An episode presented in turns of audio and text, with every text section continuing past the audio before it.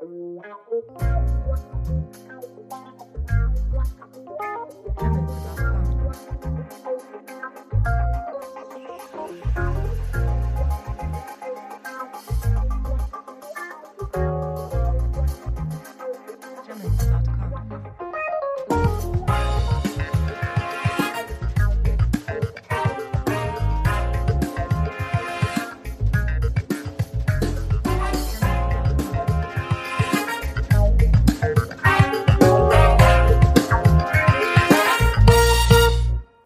Salve, salve, bom dia, boa tarde, boa noite para você que está ouvindo esse podcast. Eu sou o Banzo e hoje eu estou aí junto com o Ícaro para trocar uma ideia com o nosso mano Baller. Lembrando que esses podcasts que estão saindo são é, podcasts comemorativos em relação a um ano do Conexão Afro. Então, para a gente já estar tá dando início à nossa conversa, eu gostaria que o Baller já fizesse sua apresentação, contasse um pouco da história. Salve, salve, salve. Meu nome é Baller, mais conhecido como Gabriel também, meu nome de batismo. E um breve, uma breve introdução. Sou atleta do Santa Maria Basquete. E nas horas vagas eu faço alguns sons aí, só de resenha. Um artista completo esse daí. Cara, é mil e uma utilidades. Faço tudo. É, Baller, então, como eu esqueci de falar, né, é, é, você está na nossa, nas nossas identidades, a gente dividiu esses podcasts por identidades. Então, é, dança, música, e você está nas identidades do, do esporte, né? Isso não impede que a gente fale de outras coisas. Mas eu gostaria que você começasse falando aí pra gente sobre o esporte que você pratica, como que você começou, há quanto tempo que você tá no esporte e tudo mais. Eu comecei jogando basquete de verdade com uns 12, 11 anos, quando abri o Centro Olímpico aqui na Santa Maria. Mas o meu contato com o esporte já vinha lá de trás, quando eu tinha 5 para 6. Porque meu irmão ele jogava no time da escola e foi me introduzindo desde criança no esporte. Então, assim, semi-profissionalmente eu jogo há uns 9 anos, 8. Mas de boa de vida, é, desde sempre. Bom, eu sou o Ícaro, gente. É, tô aqui no podcast aqui desde o início. Voltei, tava meio sumido. Mas vamos lá, Baler. Como que é o ambiente no mundo do basquete para vocês, assim, para pessoas negras, pra gente? Se a gente, se eu e o Banzinho aí resolver jogar basquete, como vai ser essa ambientação? Como vai ser essa aceitação nesse mundo assim? Eu já ah, jogo, o, o Baler já sabe, já, já jogou comigo. assim, o basquete apesar de ter sido criado para pessoas brancas, foi muito introduzido na nossa vida, dos negros, seja aqui, Estados Unidos, Europa, etc. E junto com o basquete veio muito do hip hop. Então você vai ter sempre aquele acolhimento, independente do seu peso, sua altura, seu biotipo, sabe? É um ambiente bem interessante e acolhedor. Mas muito competitivo também. Então tem essa faca de dois gumes. Mas quem quiser entrar, tem vários times por aí, semi-profissionais, fazem peneiras e que te oferecem materiais para você treinar e jogar. Vários torneios importantes por aqui. Interessante. Tem diferença o basquete em zonas periféricas e nas regiões mais nobres da, de Brasília? Ah, cara, o basquete, o basquete da Santa Maria, como a gente pode falar, é um basquete dos Pistons dos anos 80. Porradaria, muito competitivo sangue no olho. Então, assim, é bem físico. No Gama também é assim, Riacho Fundo, Ceilândia. Agora, lá pelas zonas do plano piloto é um pouco mais soft. É a palavra que a gente usa. Pouco contato, ah. mais arremesso. que antigamente já foi o segundo esporte da nação, ele atualmente está um pouco mais abaixo, sabe? Então, assim, você não vai ter muitos incentivos, ainda mais se você mora em um local que não tem tanta tradição em esportes. Leia-se, você não mora em São Paulo nem Rio de Janeiro. Aqui em Brasília você tem muitos torneios é, competitivos e tradicionais. Só que são torneios semi-amadores, entende? Então assim, você não vai. Geralmente você vai jogar, vai entrar num time, vai se profissionalizar, vai ter o BIG, etc. Então assim, é bem complicado para você querer ser profissional iniciando e crescendo em Brasília é muito bom para torneios de rua, para torneios semi-pros, Mas pro outro nível, não é tão bom. Você não tem muita visibilidade nem patrocínios. Claro que em São Paulo e em Rio de Janeiro também é muito difícil, só que é muito mais fácil. Entende? Tem acesso, né? E por falar em acesso, assim, você já pensou em sair de Brasília em algum momento ir para São Paulo e Rio de Janeiro? Você nunca teve essa pretensão? Cara, o meu sonho desde pequeno era ser profissional. E pra mim podia ser é, futebol, futsal, basquete, qualquer coisa que envolvesse, envolvesse esporte. Então, assim, lá atrás eu tinha muita vontade. Na época eu jogava em Centro Olímpico, fazer meu estudo aqui e na primeira oportunidade fazer uma peneira no Rio, em São Paulo. Só que o tempo foi passando, fui ficando mais velho. Hoje eu tenho 21 anos, então assim, as portas fecharam para mim desde que eu tinha 17 para 18. Então eu fui deixando de lado, sabe? Então assim, hoje não tenho vontade. Nem mesmo nos, nas modalidades de rua, como 3-3, mano a mano, etc. Interessante. É... Falou que joga no time de Santa Maria, né, mano? Como é, que é, como é que é a realidade aí para vocês jogando? Como é que funciona? De onde vêm esses materiais que você tem? Tem um investimento? É privatizado ou vem do governo? Cara, a gente vai se virando. A gente faz vaquinha direto, coisa de 5, 10 reais. O pessoal que trabalha, que tem empregos melhores, dão mais dinheiro. E assim a gente vai se mantendo. Hoje a gente treina é, numa quadra, tamanho FIBA, e a administração de Santa Maria cedeu pra gente. Mas questão de material, reforma, é tudo, é tudo com a gente, tudo nas nossas costas. Pagamento de, de torneio. Mover, sabe? Uniforme, é tudo a gente. Ah, então você tem uma ajuda básica da região de Santa Maria e, e o resto depende de vocês, assim. Sim, sim. É, como, como você enxerga a sua trajetória no esporte? Tem algum caminho que você ainda pode percorrer para crescer nele? De uns anos para cá, a FIBA começou a fazer seletivas para o Nacional de Basquete 3x3, que é um basquete de meia quadra. Sempre aqui, ó, no JK Shopping. E, assim, como as portas do basquete tradicional se fecharam para mim, profissional, eu tinha muita vontade de montar um time e jogar esses torneios. Porque aqui tem a etapa regional, aí os melhores colocados daqui jogam o nacional no Rio, e do Rio você joga o Mundial no Canadá, sabe? E inclusive eu tinha até um time que eu montei, só que a pandemia veio aí e a gente teve que parar, sabe? Mas eu tenho muita vontade, sim. E até recomendo, se a pessoa passou da idade de ser profissional, tentar outros, outras modalidades do basquete. Porque está começando a abrir, sabe? Eu só queria que você explicasse pra galera por que que, mesmo sendo uma pessoa jovem, né, 21 anos, por que que você hoje não vê a possibilidade de jogar no, no, time profissional, porque muitas vezes a galera que, que ouve, né, não pode estar tá entendendo o porquê de você estar tá ficando um 3x3, por exemplo, e tudo mais. É porque para você ser profissional, você tem que começar muito cedo. E quando eu falo começar muito cedo, não é começar a brincar de jogar basquete muito cedo. É você treinar de verdade. Você tá num clube, tá ali treinando seu corpo, você tá ali é, treinando sua cabeça também, porque gasta muito da tua mentalidade.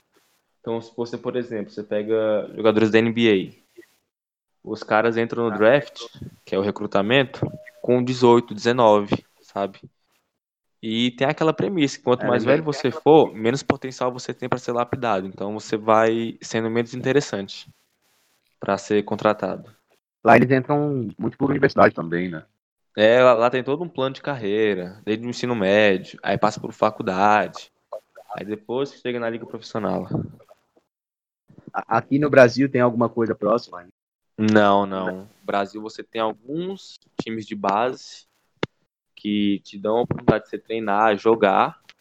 E quando você passa da idade da base, é tentar a sorte em algum outro clube aí, seja no Brasil, Argentina, Venezuela, Europa, China. Mas não tem um, esse plano de carreira estruturado que a gente vê lá fora. É interessante.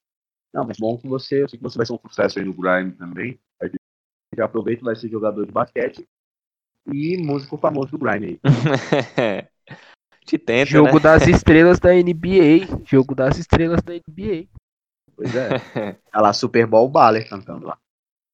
Imagina, hein? Tem alguma história que te marcou no esporte? Cara, o meu primeiro jogo de base no Santa Maria foi muito marcante. Primeiro porque foi o meu primeiro jogo de verdade. Todo mundo uniformizado, torcida, súmula, árbitro, quadro padrão de verdade. E porque a gente ganhou muito bem, eu fiz uma partida muito boa. Então, é minha primeira meu primeiro sonho, meu primeiro sonho, ó. Minha primeira memória muito marcante. Fez o primeiro triple-double da carreira e é isso aí. Rapaz, triplo duplo não foi, mas foi um duplo duplo de mais de 20 pontos e mais de 10 assistências, viu? Hum. Oh, aí sim. Então, se, se tinha algum olheiro interessado em alguém do Centro Olímpico, naquele dia já era. Então, é sobre isso. É. Através do Santa Maria, vocês nunca tiveram oportunidade de, de campeão, de campeonato, assim, é, estadu- estadual, distrital, aqui no caso. A gente já jogou o seu Geraldo, que infelizmente morreu ano passado, mas que ele estruturou o basquete daqui. E ele Ah, fazia tá. um torneio muito tradicional. Ainda é feito, mas não por ele. E a gente jogou, tem que tem realmente olheiro, tem equipes competitivas como Filadélfia, o IFB, etc. E a gente também jogou o torneio de verão, que é o torneio mais importante da região.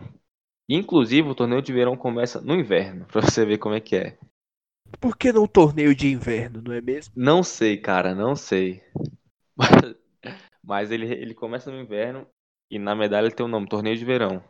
Que inclusive eu fui campeão na categoria adulto desse torneio, viu? Olha aí. É, tem algum. Tipo assim, porque eu, pra quem não sabe, vão, vão saber agora, eu joguei um mês em um time aí, que eu não vou citar nomes, e, e aí eu fui treinar um dia e começaram a gritar comigo, assim, e eu fiquei todo desnorteado. E eu falei, mano, quer saber? É, não preciso disso. Eu peguei e saí do time. Falei, nunca mais eu volto aqui, nunca mais voltei. Foi aí que eu encerrei o meu contato com basquete. Logo depois, eu, eu não vejo é, isso como algo. Hoje eu jogo pra brincar, me divertir. E depois eu fui me descobrindo enquanto artista.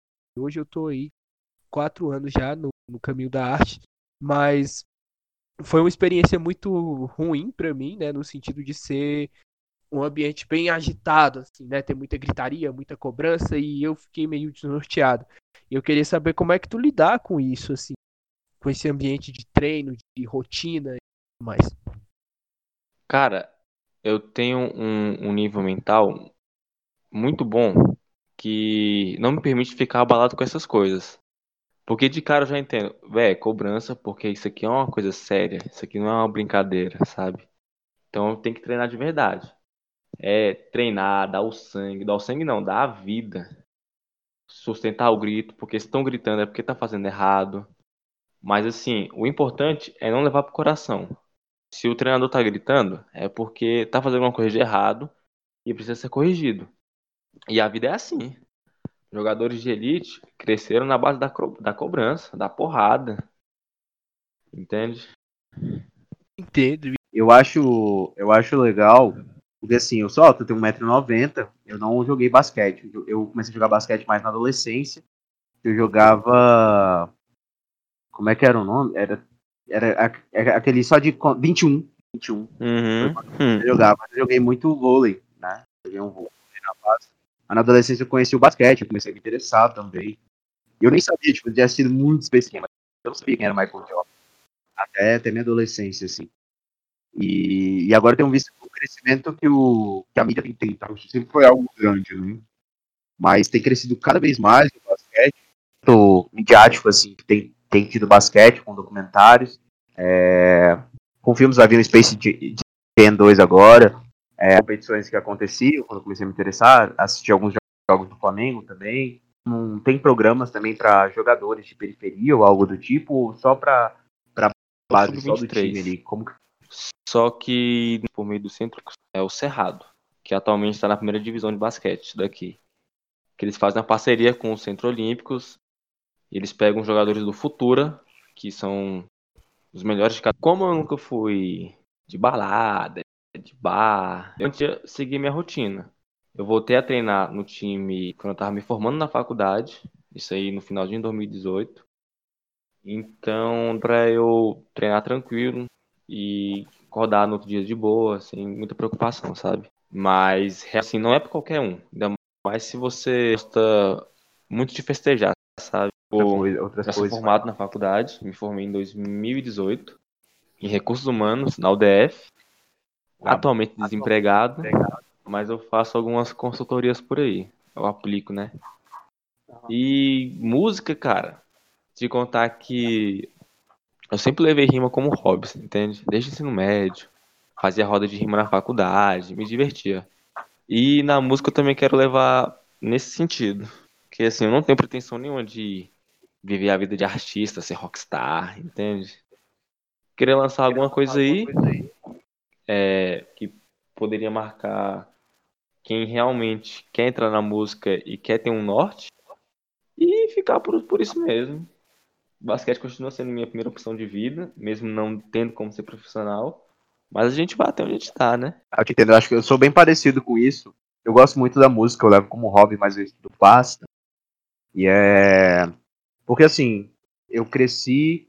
com- Eu cresci, fiz um tempo de coral durante a minha infância, através de uma creche que eu ficava. E aí eu sempre cantei desde pequeno, assim, sempre soube algumas, algumas técnicas de, de voz.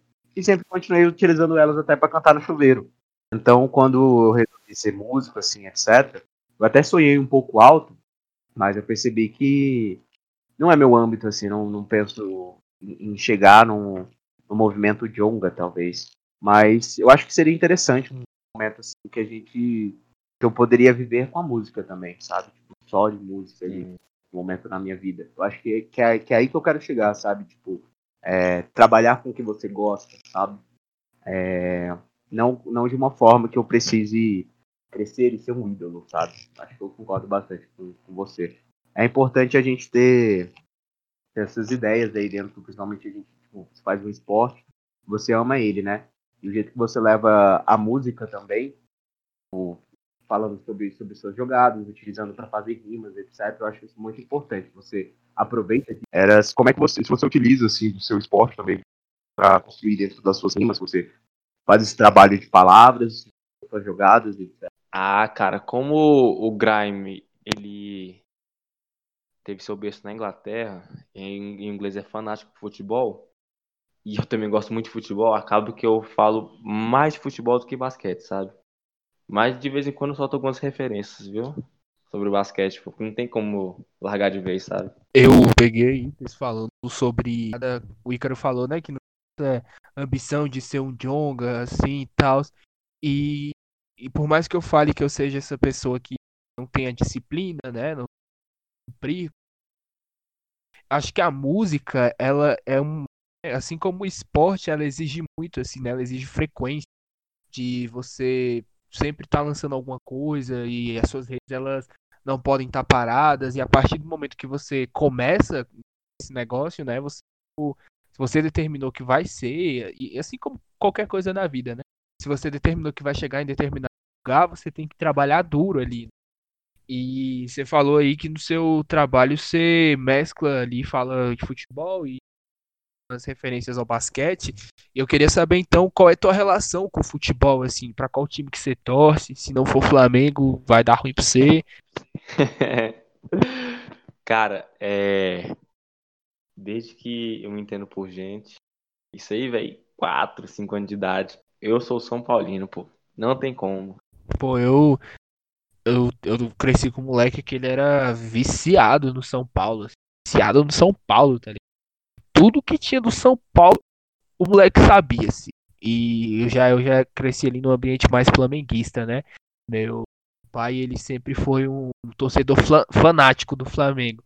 E eu peguei a fase que ninguém queria ser flamenguista, que era aquela que, véi, tudo que tinha para perder, o Flamengo perdeu. E aí, crescendo hoje, eu vejo o, o, o futebol, né? É, como, sei lá, como um espaço de vivência, assim, saca? Porque acho mais reúne uma parte de gente. Hoje a gente não pode fazer isso por causa da pandemia, mas você começa a ver o jogo ali e você começa a contar umas histórias e você começa a, tipo, vai dar risada, assim. Eu queria ver, saber de tu se no basquete tu tem isso também, assim. De reunir com a galera pra ver o jogo e tudo mais. Tem, cara, tem, mas é uma escala bem menor. Porque, como eu disse, o basquete antigamente, que era o segundo esporte do Brasil, desce hoje para quarto, quinto. Mas tem como fazer, já fiz, inclusive, época de finais, finais de NBB. Então, assim, a resenha é boa. Não como futebol, vamos ser justos, mas é boa também. Eu, eu É uma gosto. resenha pós-pandemia. Eu, eu acho muito estranho, assim, assistir futebol hoje em dia, porque não tem torcida, né? Eu acho engraçado, tipo, como os jogadores devem lidar com isso, porque a torcida, ela muda muito é, a sensação do jogo, tudo que acontece, assim. E os últimos jogos que eu assisti, eu tava assistindo o jogo do São Paulo e Bahia. Assim, São Paulo fazia um gol, ficava feliz da minha casa, mas aí eu ficava, tipo, poxa, não tem aquela coisa, assim, você não vê o jogador com aquele sorrisão no rosto, gritando pra torcida, fazendo dancinha, tum, tum, tum. porque assim, é só, tipo, ali, vai lá, abraça o cara, pá. Não tá tendo muita, muita, muita aquela, aquela coisa, assim, tipo, pra olhar pra torcida e falar, "Pô, isso aqui é pra você, entendeu? É... Mas é isso. É, vo- vamos voltar aqui, gente, a, a pergunta. É... Vale, Fala. tem como é que existe tem um time de basquete como é que é o time de basquete de São Paulo O do Clube de São Paulo? isso você acompanha Cara, eu acompanho. Pô, São Paulo tá jogando aí, pode ser LOL que eu tô vendo, viu? Assim, o time do São Paulo, ele é um time jovem. Se eu não me engano, temporada passada ou retrasada, acho que foi a passada, que ele foi criado. E por enquanto é o líder do NBB, tem um time muito bom, Jorginho, Chamel, sabe? Então assim, espero títulos, porque o time é bom, tá bem gerido e joga um basquete muito bonito. vou, vou, vou- procurar depois mano vamos voltando às perguntas aqui do basquete sempre quando você vai jogar assim que você gosta de ouvir o que toca no seu fone Ah, cara. Minha playlist é meio eclética, mas não tanto, sabe? Então, assim, tudo que tá ali no hip hop ali, tá dentro. Drill, grime, trap, boom bap. Inclusive tem jogadores da NBA que fazem música. Tem álbuns, Damian Lillard, Iman Shumpert. Tem produtor que também lá na NBA que produz músicas. Inclusive, o JaVale McGee, que foi o pivô dos Lakers ano passado, ele foi o produtor do Justin Bieber de uma música que ganhou prêmio, viu? Então, assim, tudo interligado, cara. Legal Atualmente, eu tô no, na vibe do xadrez. Meu não é meu novo esporte, né? Mas eu, eu, eu sempre fui uma criança muito agitada, então me colocaram no xadrez pra ver se eu ficaria mais, mais tranquilo. Não deu muito certo, né? Mas aprendi a jogar xadrez e fiquei um, um bom tempo sem jogar. Hoje eu voltei a jogar. E sempre que eu tô jogando, eu sempre gosto de ouvir também um hip hop, né? E, e sempre com aquela mentalidade, eu vou esmagar esse bicho que tá jogando comigo, assim. Aí é tipo, eu, eu fico lá brisando nas jogadas e tal. Eu queria que passa pela tua cabeça antes, durante e depois do jogo. Quando você ganha ou quando você perde. Não pode ganhar Antes do tudo. jogo, antes do jogo é sempre aquele frio na barriga. Pode ser o adversário que for, o dia que for, com o time que for. Aquela ansiedade, você não dorme tão bem, acorda pensando no jogo.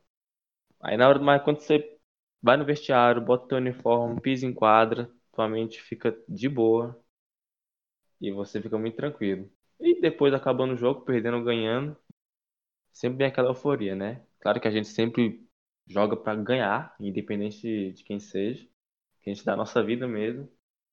Mas no final tudo vai se organizando. Sua mente vai abaixando, a adrenalina vai abaixando. Você vai perdendo aquele impeto competitivo de sair dando soco em todo mundo. Coisas do esporte. acho interessante Então, Baler, a gente já vai. Vamos para a finalização aqui do nosso podcast. Queria aí, se você quer deixar mais um adendo, falar mais algumas coisinhas aí. Foi uma conversa muito interessante. É... Depois a gente tem que marcar aí para fazer um podcast de conversas gerais sobre o São Paulo. E Sim. seria bom você falar aí alguma coisa aí. Fala sobre as suas redes sociais. Claro que eu posso falar para quem tá ouvindo esse podcast aí, ó. Tentem desde criança. Se você quer ser algo, especialmente no esporte, tenta. Mas tenta de verdade. Tenha responsabilidade.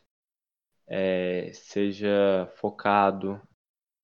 Independente se você vai ter muitas chances ou não. Porque quando você é muito focado e muito responsável, treina bem, joga bem, não quer dizer que você alguém vai te olhar, vai te levar pra fora, você vai jogar, você vai ser uma estrela da NBA. Só que você vai ter uma pequena chance. E quem não é focado, quem não é responsável, nunca vai ter essa chance, entende? Então assim, desde criança vai vai sendo responsável, bota na mente que é isso que você quer e corre atrás. E caso não dê, cara, tudo bem, a vida é assim, sabe? Você tem que aprender a se conformar com o, com o fracasso ou com a falta de oportunidade para você viver adiante. Não é o fim do mundo. E é isso aí que eu queria falar para vocês. Quer deixar aí sua rede social, não? Falar seus arrobas. Ah, tá. É, meu Instagram é arroba B2LLER. E só isso que importa, viu? Meu Twitter é muito besteira. Foi. É, Então, rapaziada, esse daí foi o Baler. Comigo e com o Ícaro hoje trocamos uma ideia aí bastante diversificada, bastante massa. Agradecer ao Baler pela disponibilidade, pelo tempo e pelo papo. Agradecer ao Ícaro também por estar fortalecendo aí na apresentação junto comigo. E indicar Ouçam Fetiche, que é o som do Ícaro aí que ele lançou. Tá no Spotify, tá no YouTube. Brabo, hein? Ícaro, fale aí sobre o seu som e a gente encerra por aqui. Inclusive, gostaria de pedir ao Tá. editor que encerre esse podcast com o som do Ícaro. Então, Fetiche foi uma música que eu escrevi aí durante a pandemia, em maio. E aí demorou um tempinho pra gente gravar, consegui gravar ela em agosto. Já tinha gravado umas duas, três músicas, e mas, mas foi correria e eu consegui lançar, né, finalmente.